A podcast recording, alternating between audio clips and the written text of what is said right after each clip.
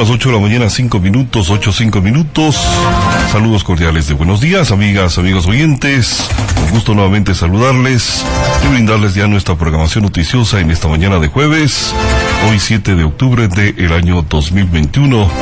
Hoy es un día especial para nuestro país, ya que se vienen las eliminatorias donde Ecuador enfrentará a la selección de Bolivia con sede en la ciudad de Guayaquil para de esa forma buscar los tres puntos que nos acerque un poquito más al Mundial de Qatar, así es que esperamos el triunfo de nuestra selección ecuatoriana en horas de la noche ese partido. Son las 8 de la mañana, 5 minutos.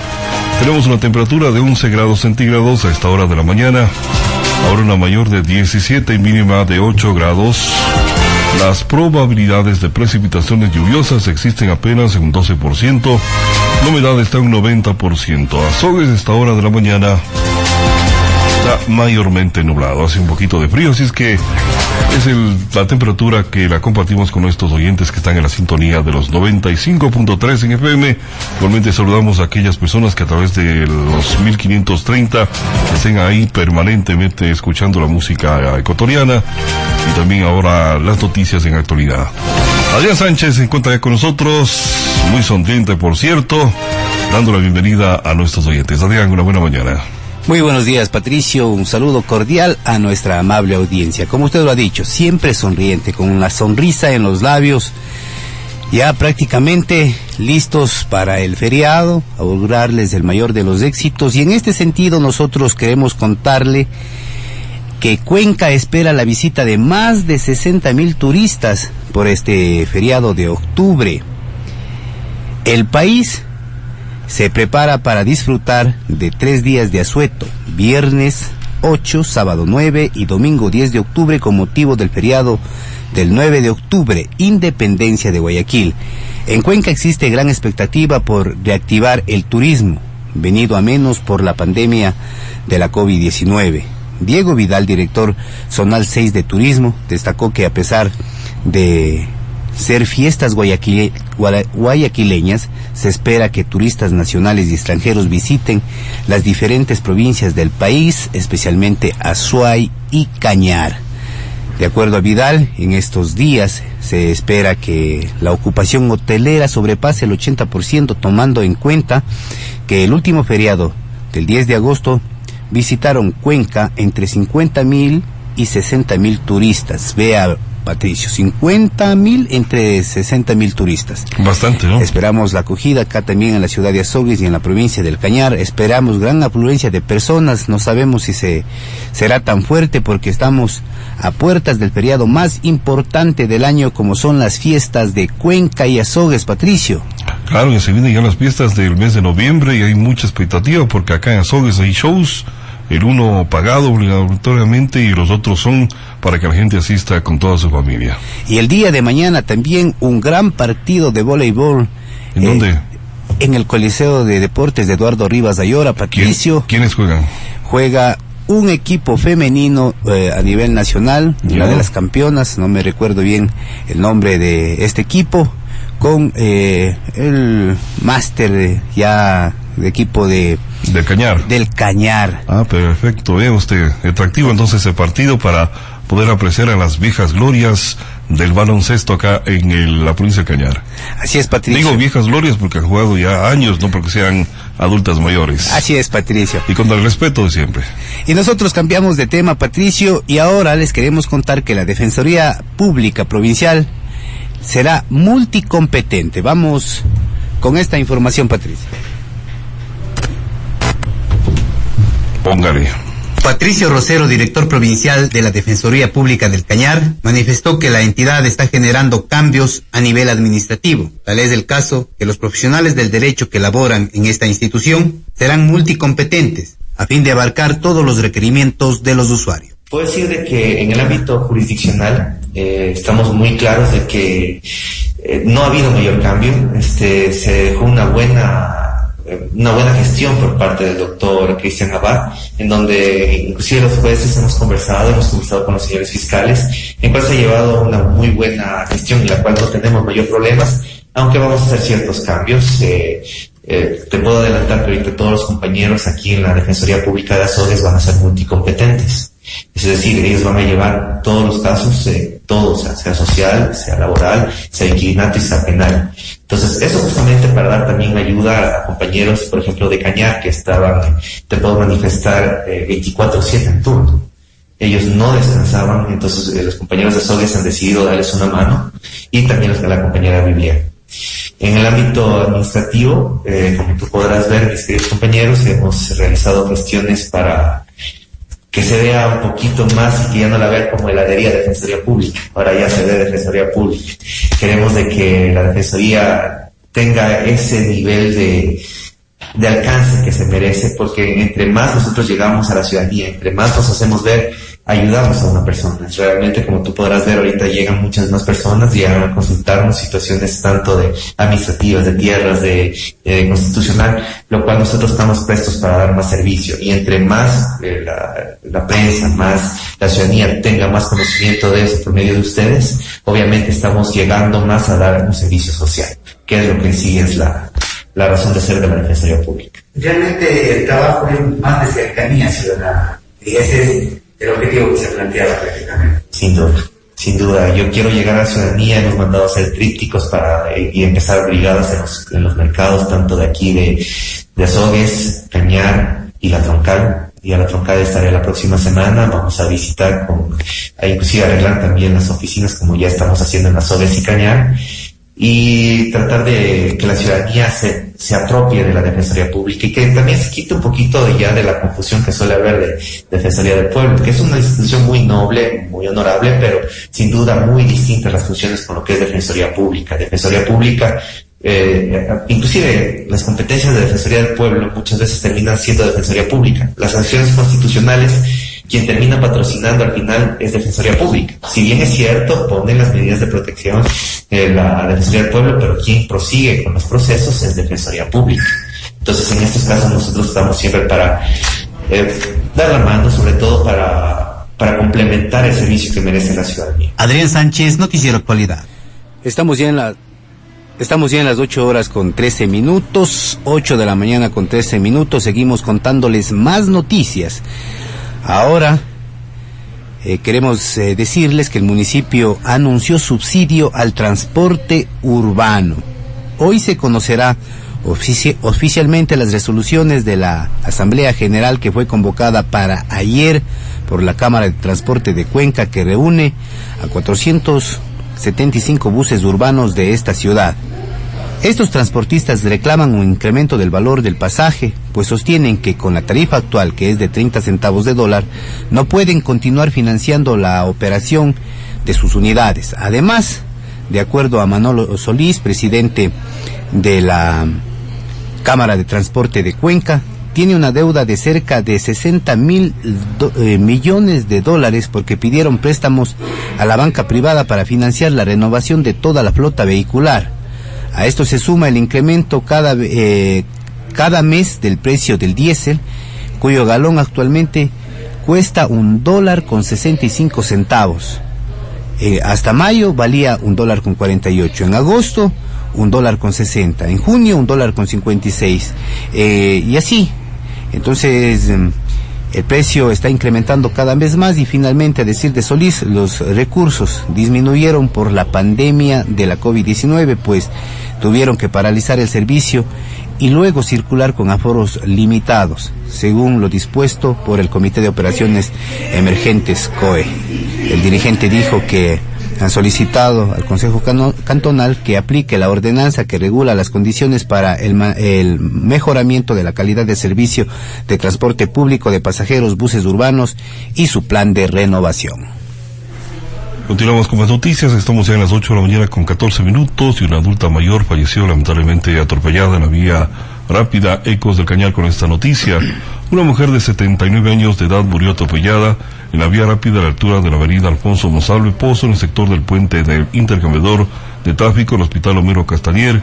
El hecho se suscitó aproximadamente a las 11 con 30 minutos. Según las primeras investigaciones, la ciudadana identificada como María Quiroz se habría bajado de un bus de transporte intercantonal en ese sector y trató de cruzar la transitada vía. Al llegar al otro carril, un camión que circulaba en sentido norte-sur presumiblemente intentó frenar, sin embargo, impactó a la infortunada mujer que cayó al suelo producto del golpe. Los paramédicos y agentes de la Policía Nacional determinaron el deceso tras las primeras pericias correspondientes. Inmediatamente, con autorización del fiscal de turno, se procedió a realizar el levantamiento del cuerpo para ser trasladado hasta la morgue Hospital Homero Castañer Crespo. Agentes de Servicios de Investigaciones de Accidentes de Tránsito CIAD recabaron información para determinar las causas del suceso, mientras que el pesado vehículo fue trasladado a los patios de detención de la policía.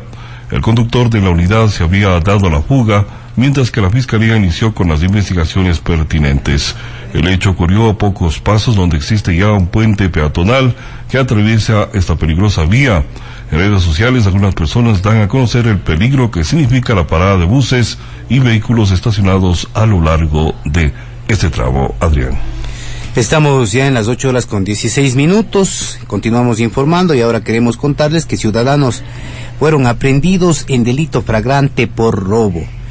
El martes 5 de octubre de 2021, personal del Grupo de Operaciones Motorizadas, GOM, de la Policía Nacional, acantonada en Azogues, por alerta del ECO 911 sobre un presunto robo suscitado en la calle Humberto Vicuña, sector eh, frente al mercado Sucre.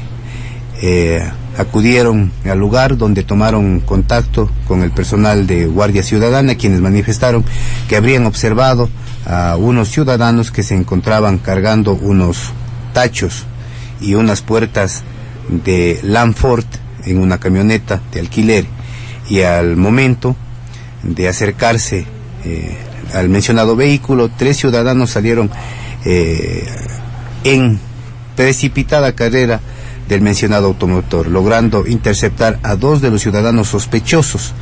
Personal de la policía eh, encargado en el parte interior del mercado realizaron una visualización que las seguridades de varios locales comerciales se encontraban forzados. De lo suscitado se dio conocimiento al fiscal de turno para el procedimiento de, y la inmediata captura de estos malhechores. Estamos, asimismo, Patricio, llamando a la colectividad en estos tiempos de feriado que se nos vienen a cuidarnos unos a otros. Son las 8 de la mañana con 17 minutos y les contamos que la reina de Azogues entregó mural para embellecer más la urbe ya cuando se encuentra ella prácticamente a poco de dejar lo que es reinado acá en la ciudad de Azogues. Escuchemos. La reina de Azogues, Carolina Vicuña, entregó a la ciudad el mural denominado Cultura y Tradiciones, que fue emplazado en la Avenida de la Virgen, sector San Francisco. La realización de esta obra de arte fue apoyada por la municipalidad de la ciudad a través de la Dirección de Cultura, con el afán de contribuir al embellecimiento de la urbe, además de promover en la población el sentido de pertenencia. Así lo detalla. Y tradiciones de nuestro cantón se ven reflejados en este mural, que con mucho cariño fue diseñado y elaborado por dos talentosos chicos, Jonathan y Celeste. Pues la idea fue plasmar la belleza de Azores, sus costumbres y tradiciones, nuestros atractivos turísticos que se pueden apreciar en esta obra. Mi propósito ha sido dar la oportunidad a jóvenes que con su ingenio y capacidad puedan lograr y alcanzar sus objetivos e inclusive hasta superarlos. Gracias Katy, directora del Departamento de Cultura de la Ilustre Municipalidad, por su constante apoyo en mi gestión. Gracias Celeste y Jonathan por demostrar que los jóvenes somos capaces de esto y mucho más. Sé que es su primer mural, pero estoy segura que por su gran trabajo no será el último.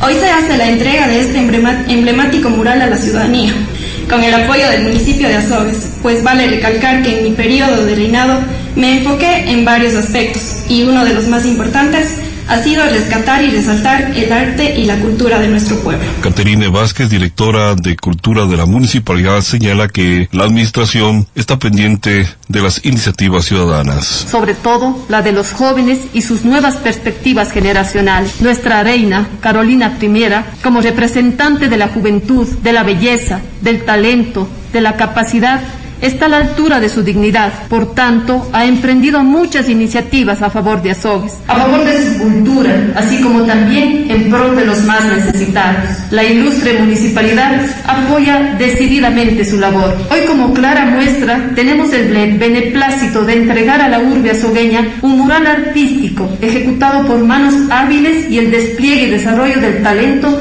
de las nuevas generaciones de artistas azogueños. Aquí, las destrezas y recursos plásticos vertidos están a la vista para disfrute del transeúnte y como complemento de la belleza urbanística de este rincón azogueño. La joven muralista Celeste Molina señaló sentirse satisfecha por el apoyo recibido en favor de la ciudad. El talento también se encuentra en la juventud azogueña. Para mí ha sido una muy linda experiencia trabajar con Jonathan, quien fue mi compañero durante todo este tiempo hemos sabido conformar el mural, eh, pusimos todo nuestro empeño y dedicación para que ese haya sido el resultado. Como experiencia personal, eh, me acuerdo que alguien me preguntó hace unos dos años cuál era mi meta. Y yo le respondí que mi meta en ese tiempo era eh, realizar un mural pero lastimosamente no se dio. Tuvieron que pasar como dos años aproximadamente en los que yo he metido todo mi esfuerzo, mi dedicación para que por fin pueda cumplir mi meta y esto ha sido gracias a ustedes. Informativo Actualidad, reportó Patricio San Martín.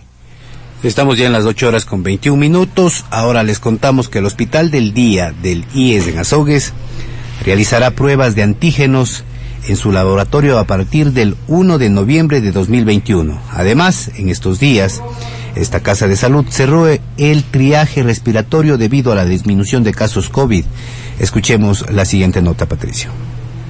La atención de casos COVID en el Hospital del Día del IES en Azogues ha disminuido considerablemente, a tal punto que se han registrado únicamente cuatro casos semanales, cuando anteriormente existían alrededor de 36. Es por esta razón que se cerró el triaje respiratorio y se aperturó la unidad de emergencia en forma total, así lo dio a conocer Luis Abad, titular de la entidad. La disminución de afluencia que tenemos de afiliados en el triaje respiratorio ha hecho que nosotros tengamos que cerrar el triaje respiratorio y aperturar la emergencia en forma total. Esto quiere decir que los pacientes que acuden a la emergencia del Hospital del Día de Azogues y que presentan sintomatologías susceptibles de ser catalogados como pacientes con enfermedad del COVID, que requieran ser referidos al hospital José Carrasco Astiaga en la ciudad de Cuenca, les aislamos en la carpa del triaje respiratorio en donde tenemos cuatro camas de observación hasta que puedan ser transferidos desde el hospital del día hacia el José Carrasco.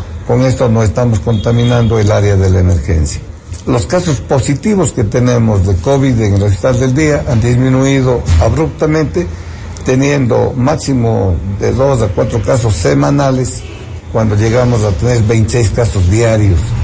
Y esto es también una buena noticia para la ciudadanía, puesto que la campaña de vacunación emprendida por el gobierno nacional es lo que realmente ha hecho que nosotros tengamos este desfogue de atenciones en los hospitales, que los pacientes estén ya protegidos contra el COVID-19 pero ello tampoco quiere decir que nos descuidemos en el uso de las prendas de protección, como son la mascarilla, el distanciamiento social, el lavado de manos, que debemos continuarlo manteniendo porque esta es una enfermedad que vino para quedarse entre nosotros y debemos aprender a vivir con ella. Abad destacó que el 1 de noviembre de 2021 el Hospital del Día realizará pruebas de antígeno en su laboratorio y tendrá capacidad de hacer los diagnósticos de COVID-19. En el mes de noviembre el Hospital del Día de Azogues va a empezar a hacer pruebas de antígeno en el laboratorio nuestro y por lo tanto vamos a tener la capacidad de hacer los diagnósticos del COVID-19 aquí en Azogues en el Hospital del Día. Es igual a una prueba PCR, es un hisopado nasofaringio, pero detecta tempranamente la presencia del virus, no de las reacciones de la cadena de la polimerasa como lo hace la prueba del PCR. Adrián Sánchez, Noticiero Actualidad. Seguimos con más noticias, marcamos ya las 8 de la mañana con 24 minutos, 8.24 minutos, y la prefectura apoya el deporte de los barrios de acá en la ciudad de Azogues. Escuchemos la siguiente información.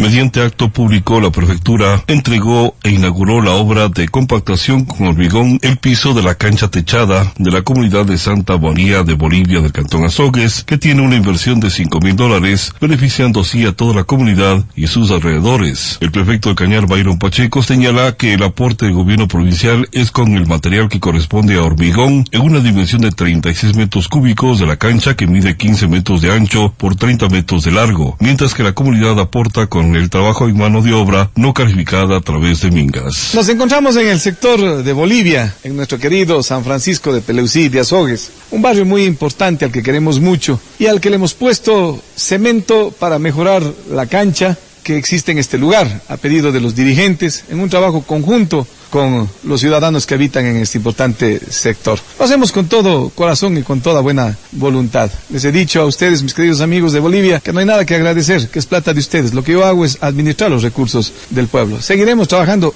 juntos por Azogues y por la provincia. Agradecemos al prefecto por esta obra que beneficia a toda la comunidad con el recapeo de la cancha. El beneficio es más para la juventud. Queremos incentivar que practiquen deporte. Aquí en la comunidad hay muchos jóvenes y queremos evitar que se dediquen a cosas negativas, aseguró Julio Chuqueralao, presidente del barrio Santa María de Bolivia. Bueno, nosotros queremos de antemano, a nombre del barrio Santa María de Bolivia, agradecer al señor prefecto por esta obra que nos beneficia a toda la comunidad. Hemos realizado el recapeo de la cancha. Nos ha donado 36 metros cúbicos de hormigón armado y lo cual la comunidad hemos puesto la mano de obra. Bueno, lo que pasa es que la cancha prácticamente era nueva, sino algo sucedió que se nos deterioró totalmente. Quedó prácticamente solo en, en ripio, se nos salió todo el cemento, algo sucedió, no sé qué fue lo que pasó. Entonces, por eso es que fue que acudimos donde el señor prefecto y, y de buena voluntad nos ayudó con el hormigón armado para esto. Prácticamente nosotros lo que pasa es que también nos golpeó un poquito esto de la pandemia. Nosotros habíamos citado justamente esos días de inicio de la semana que se inició la pandemia. Entonces sabemos perfectamente que el señor prefecto tenía que dar prioridad más relacionado en la salud, en todo eso. Entonces, pero apenas se abrió ya las puertas de la prefectura, el señor prefecto nos ayudó con los trámites y estamos inaugurando aquí la cancha. Entonces yo pienso que es en beneficio directamente de la juventud, de la juventud del barrio, porque bendito sea Dios acá en la comunidad existe mucha juventud. Tenemos cantidad de juventud y, y eso es lo que queremos evitar, que la gente se dedique más bien que practique el deporte. De su parte, Aida Flores González, moradora del lugar, señaló que los principales problemas que se tenía era la destrucción del piso de la cancha. Además, cuando llovía entraba mucha agua y los jóvenes no podían hacer deporte. Hoy el beneficio es para todos los moradores.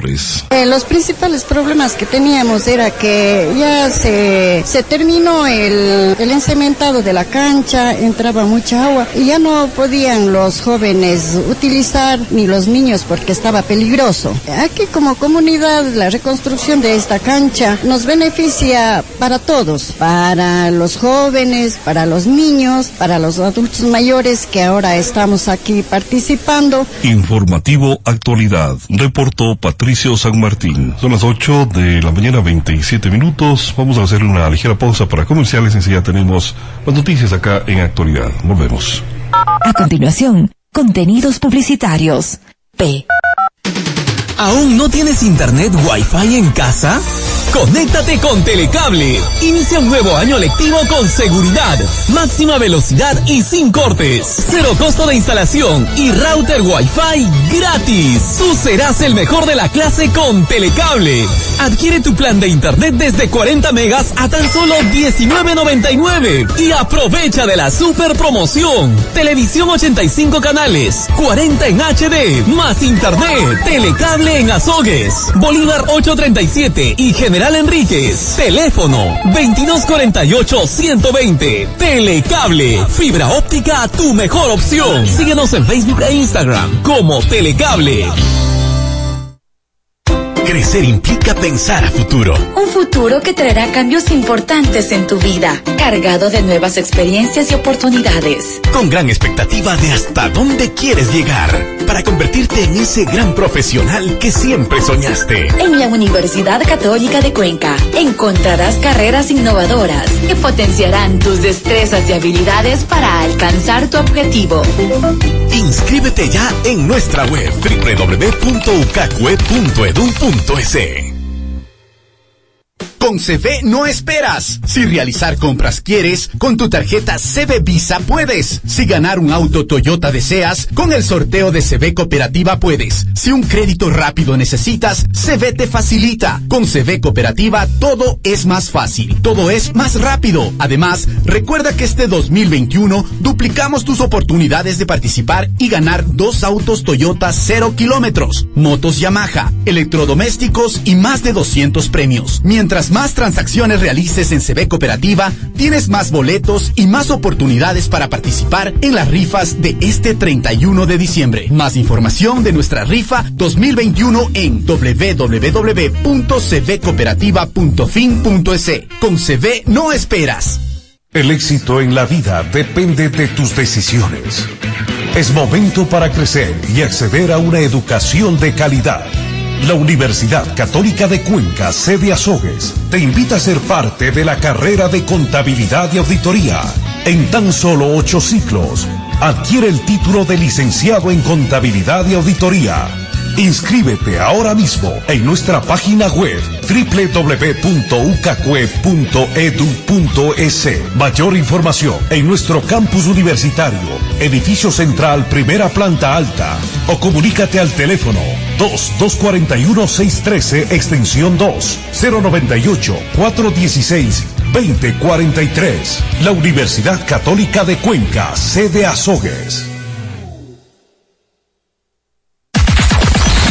Actualidad en los sucesos, en los sucesos. Oportunidad en la información. Crítica constructiva a los acontecimientos. Análisis objetivo con nuestros articulistas. Y orientación a nuestra comunidad. Con el sano entretenimiento en la diversidad de temas. Educativos. Sociales. Tecnológicos. Culturales. Científicos y más en el primer diario del Cañar. Diario Portada. Con circulación provincial. Cómprelo en los cantones. Dele. Cañar, El Tambo, Muscal, La Troncal y Azogues. Diario Portada, el primer diario de la provincia del Cañar. Los cambios nos hacen adaptarnos y evolucionar. Una onda diferente. Los sonidos permanecen. El cambio es inminente. Ondas Cañaris, Radio Universitaria Católica. Espéralo. ¿Tienes el deseo de ayudar a las personas? El Centro de Educación Continua de la Universidad Católica de Cuenca te invita a formar parte del curso de Formación en Auxiliar de Atención Prehospitalaria para Médico 1, en el cual podrás aprender emergencias médicas, aspectos legales y de bioseguridad, la evaluación de la escena, anatomía, el cuerpo humano y fisiología, evaluación del paciente y métodos de triaje, manejo del trauma, politraumatismos, heridas, fracturas, hemorragias y shock. Curso teórico práctico. Para mayor información, comunícate al WhatsApp 099 52 96 569 o 098 40 21 207. Fin de la pauta comercial.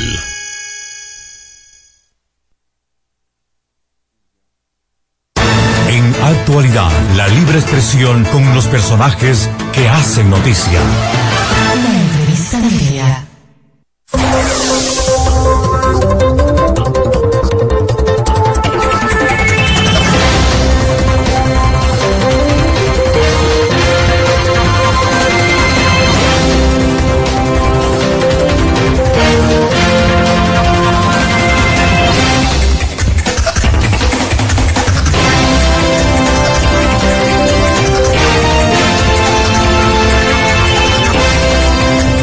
Perfecto, estamos ya en las 8 de la mañana con 33 minutos, 8.33 minutos. Tenemos una entrevista en vivo vía WhatsApp para tener contacto con la doctora.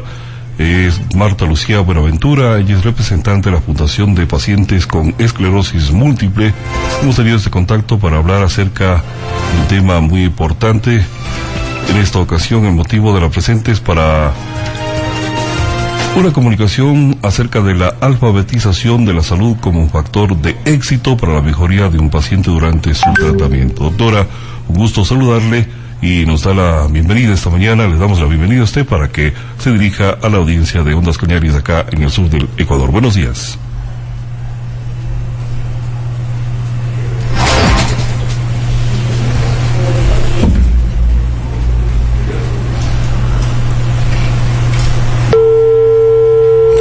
Parece que tenemos un corte en el servicio. No lo escuchamos a la doctora esta oportunidad. A ver si es que hablamos. Contacto telefónico. Hola. Aló. No. Hola, hola. Ahí estamos, me parece, doctora. ¿Me escucha? Buenos días.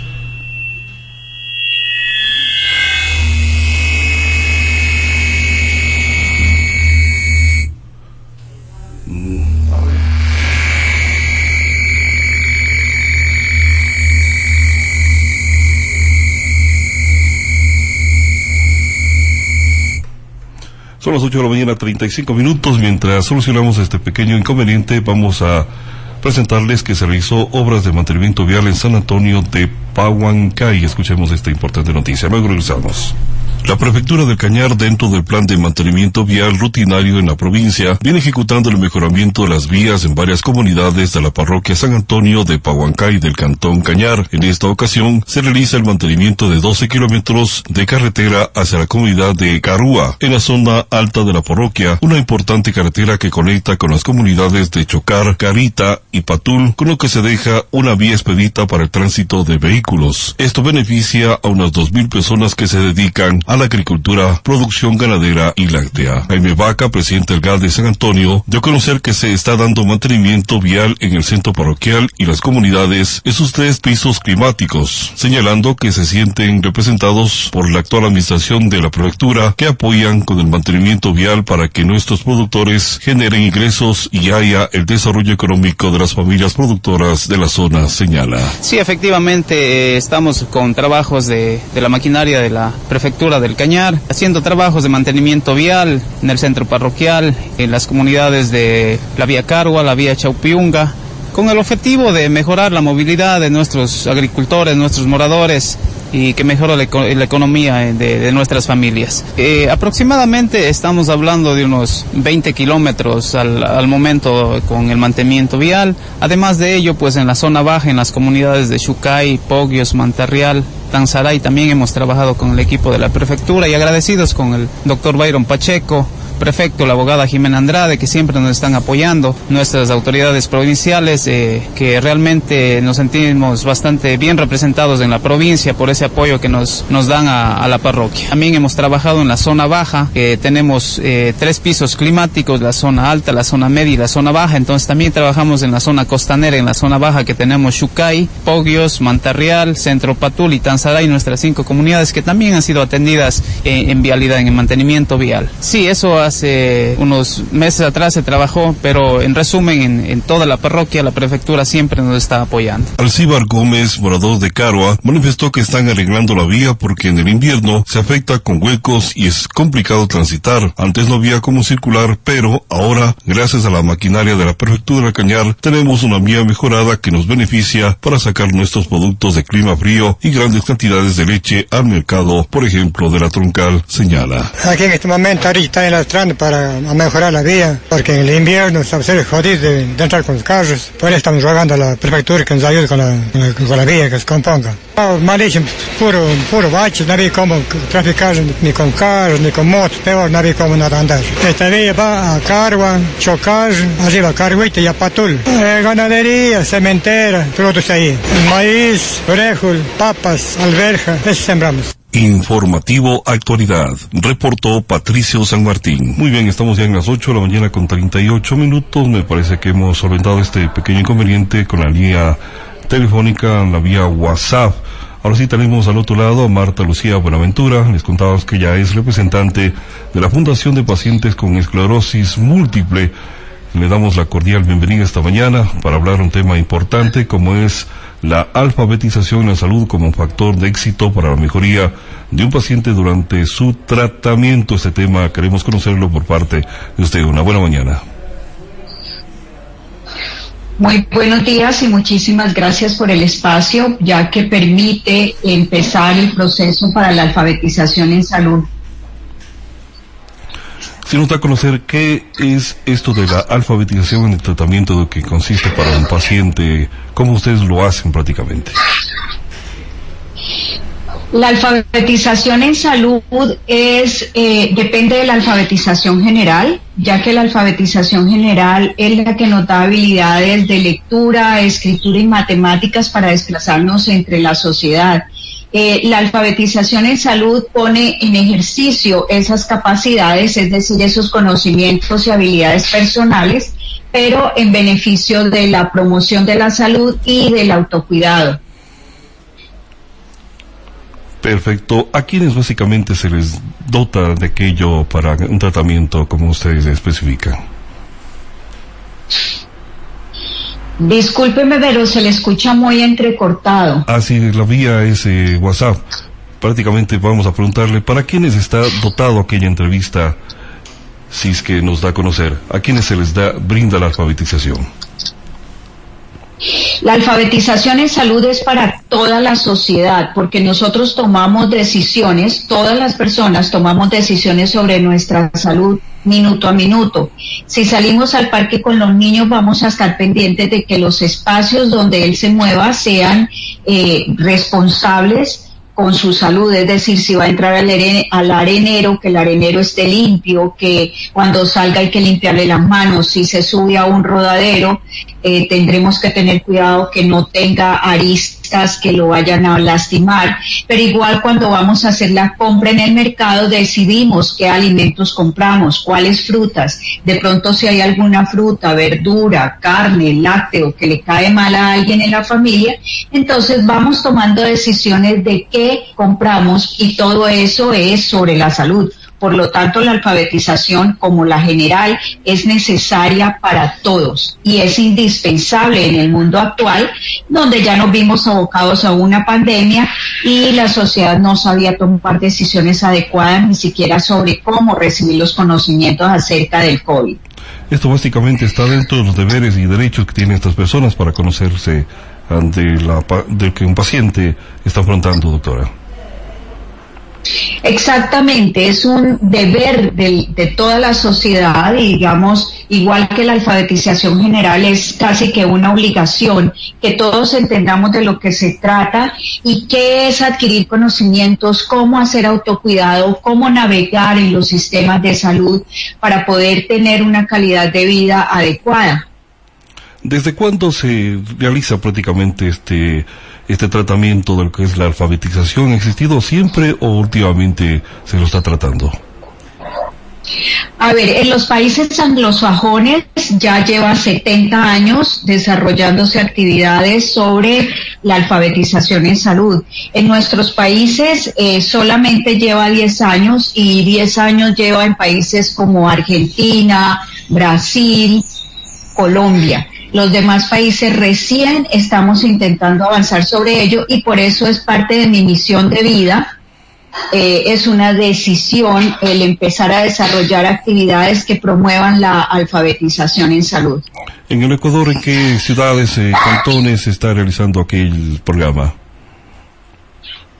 A ver, eh, realmente estamos en la etapa de información, es decir, donde logramos sensibilizar a través de los medios a la sociedad para que, para que empiecen a tomar decisiones sobre el autocuidado. Vemos que ya la gente eh, es mucho más analítica respecto de lo que lee. Entonces, digamos que ya hay un criterio sobre cómo leer sobre, sobre el COVID. Entonces, eh, digamos que desde APMD estamos desarrollando eh, actividades para capacitar a los pacientes sobre su patología, pero esto no tiene que quedarse en un, en, dentro de los pacientes, tiene que ser algo de cobertura nacional. ¿Y esta alfabetización hasta cuándo se lo trata prácticamente a un paciente? ¿Es de por vida o es solamente al comienzo de su enfermedad en el tratamiento en sí? A ver, debido a que eh, los pacientes permanentemente tienen que saber valorar y tomar decisiones sobre la salud, eh, es, es una, una alfabetización igual que lo otro es una alfabetización permanente. Eh, la alfabetización en salud pasa por tres etapas. La primera etapa que es la funcional, donde la sociedad recibe la información sobre lo que es el autocuidado y los sistemas de salud.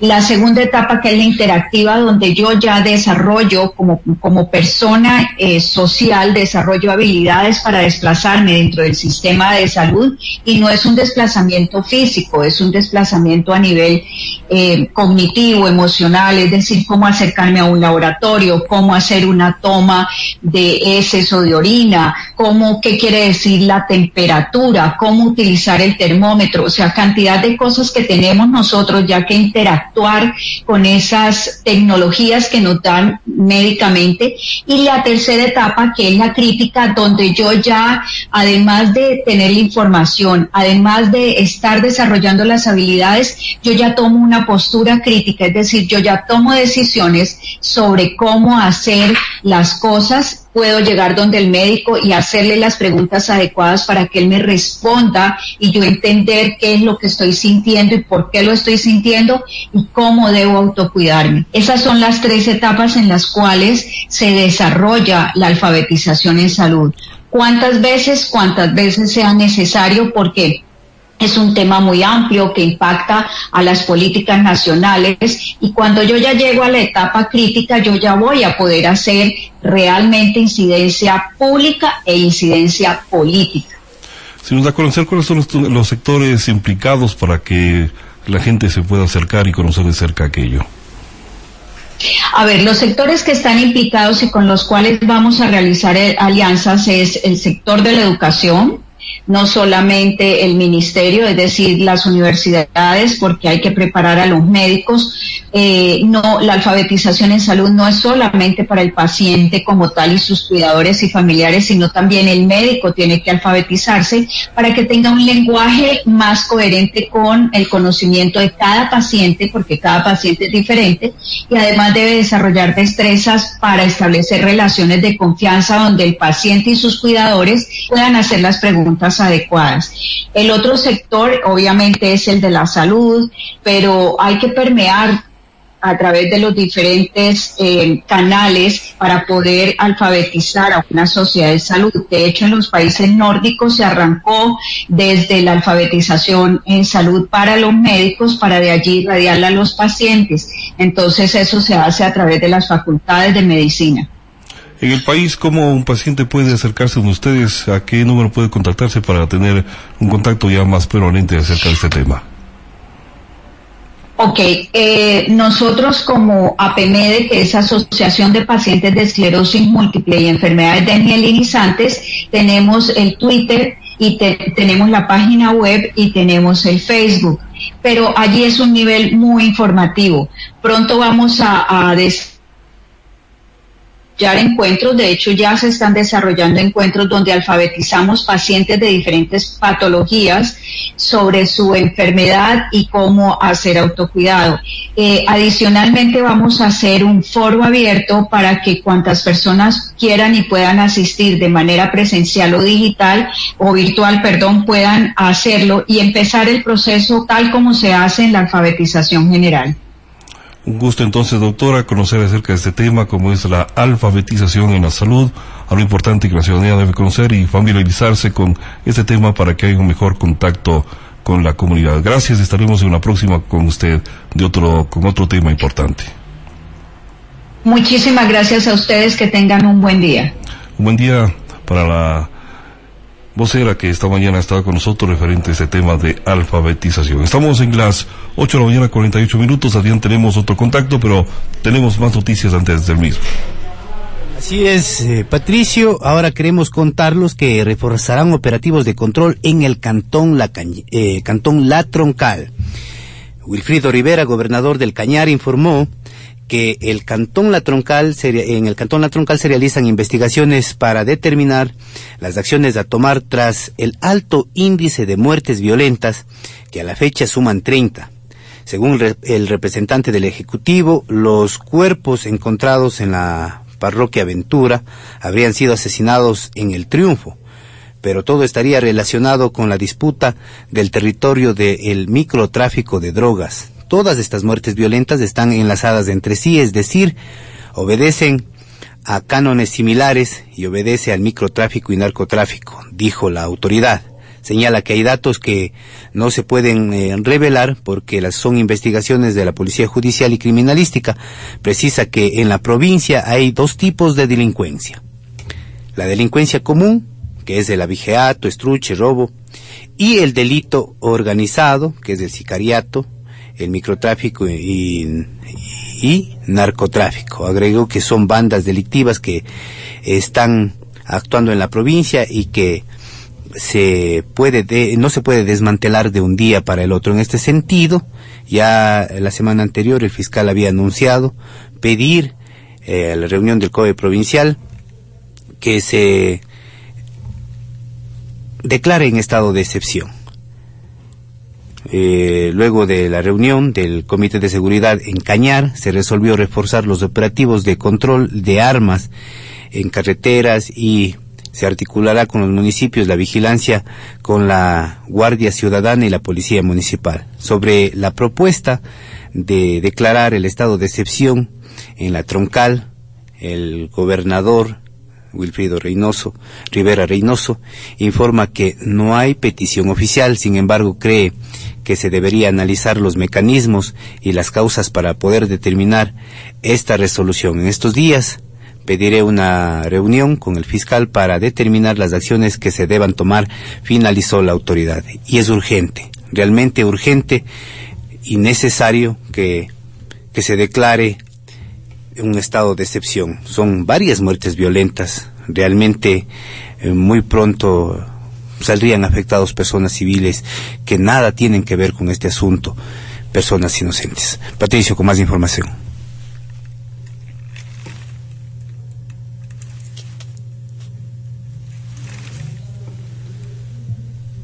Bien, son las 8.51 minutos. Tenemos ya contacto con Francisco Escandón tenemos ya la llamada en esta oportunidad. A ver, audiencia, es que le formula la pregunta respectiva para el contacto. Eh, Francisco, eh, muy buenos días. Nosotros eh, cordialmente le damos la bienvenida. Queda muy poco espacio para conversar con usted eh, sobre ámbitos a nivel nacional. Ahora es, queríamos abordar un tema muy importante, pero le damos la cordial bienvenida primero. Adrián, Patricio de igual manera y saludos a todos los radioescuchas de Radio Ondas Cañaris.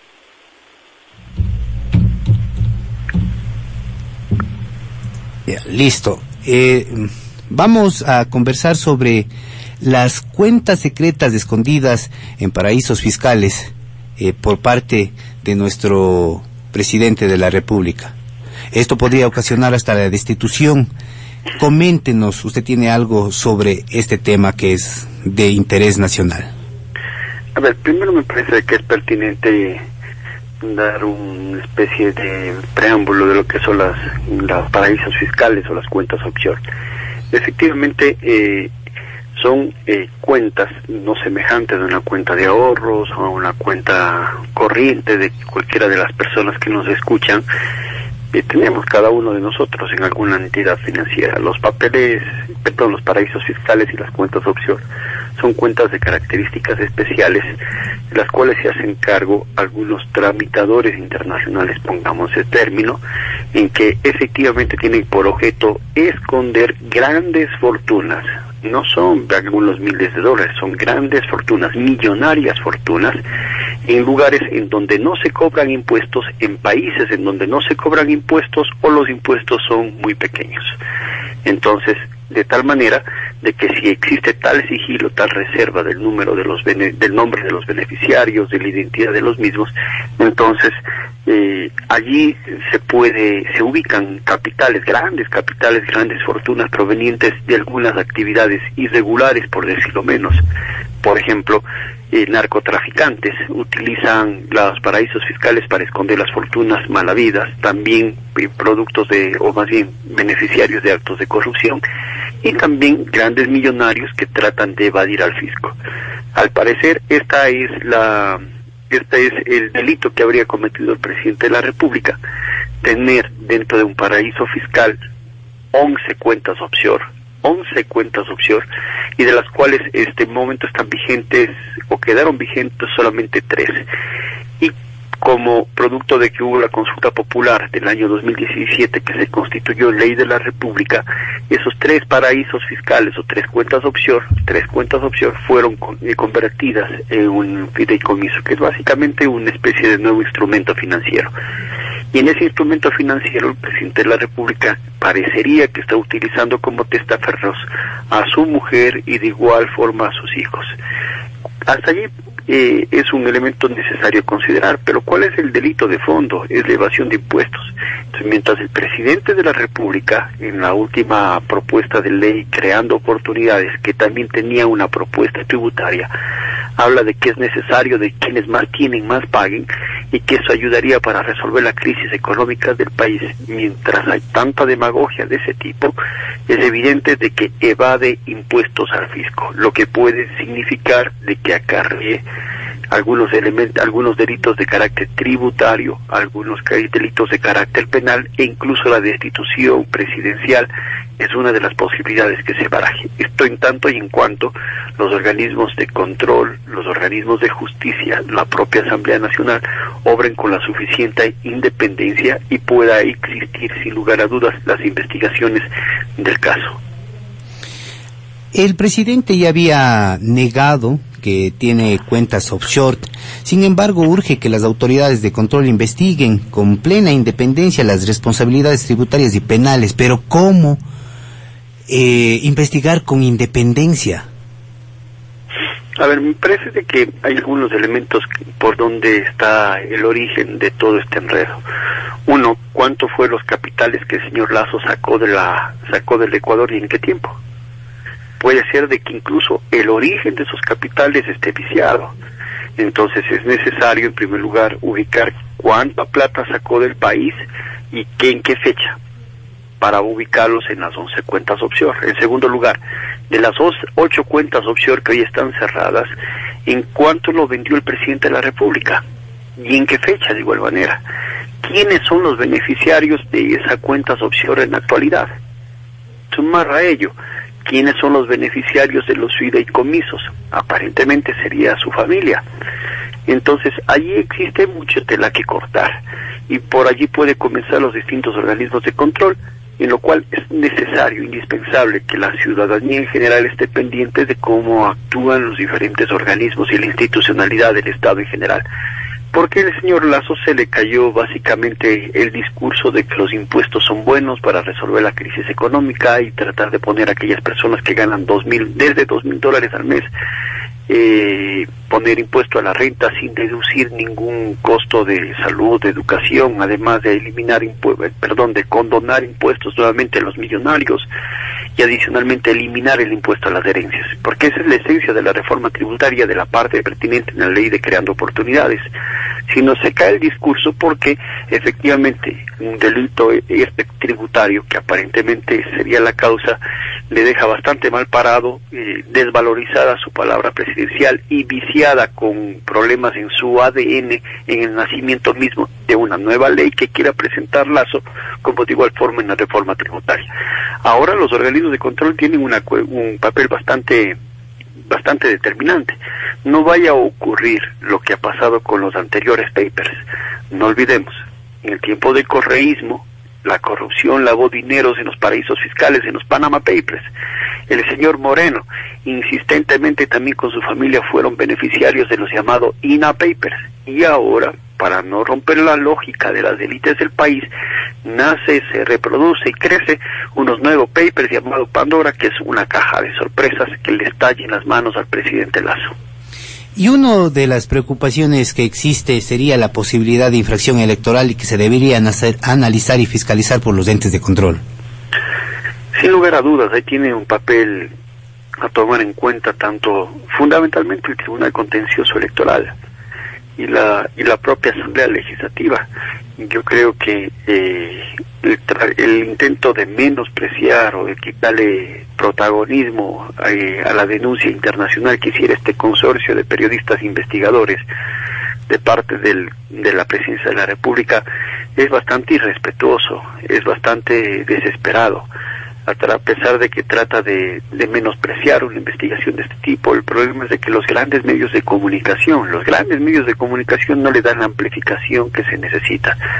Esta es una noticia que en otras partes del mundo, en otros países del mundo, tiene bastante revuelo, pero en el país básicamente no han publicado todo lo que concierne a la investigación, sino sobre todo las, las las explicaciones que da el presidente de la República. Ahora, la posible infracción electoral cometida porque siendo propietario o beneficiario de plata en paraísos fiscales, el presidente de la República corre el riesgo, según, según las normas electorales y según la ley para la aplicación de la consulta popular de 2017, que sea destituido. Pero esto dependerá de una investigación previa, la cual debemos demandar de que sea lo suficientemente independiente, lo suficientemente clara y que no esté sujeta a presiones de ningún lado, sino que prueben fundamentalmente los datos y los hechos cometidos. Agradecemos infinitamente a, Francisco Escandón por haber eh, acogido nuestra invitación. Prácticamente nos quedó poco tiempo, queríamos abordar eh, este tema con mayor amplitud el día lunes a partir de las 8 horas con 30. Igual quedan eh, cordialmente invitados porque es, como usted lo decía, un tema álgido de mucha tela que cortar. Muy buenos días. Saludos, muchas gracias. Muy bien, estamos en punto, las 9 de la mañana, finalizamos, se nos acabó el tiempo, Adrián, nada más por nuestra parte. Así es, y desearle a la colectividad toda que disfrute de prácticamente este largo feriado. Tres días. Mañana, el sábado, domingo y lunes nuevamente a trabajar con todas Yo las como no tengo dinero me quedo en casita. Igual estamos en las mismas entonces. Pero hoy la invitación para que la gente se vea el fútbol, ¿no es cierto? Ecuador-Bolivia. Por supuesto, ya John Lester está aquí presente para que haga él en su voz sus comentarios. El maravilloso mundo de deportes les dejamos en las manos de John Lester Hidrogo. Muy buenos días. Hasta pronto. Aquí concluye su informativo actualidad. Los hechos que hicieron noticia con la veracidad que nos caracteriza.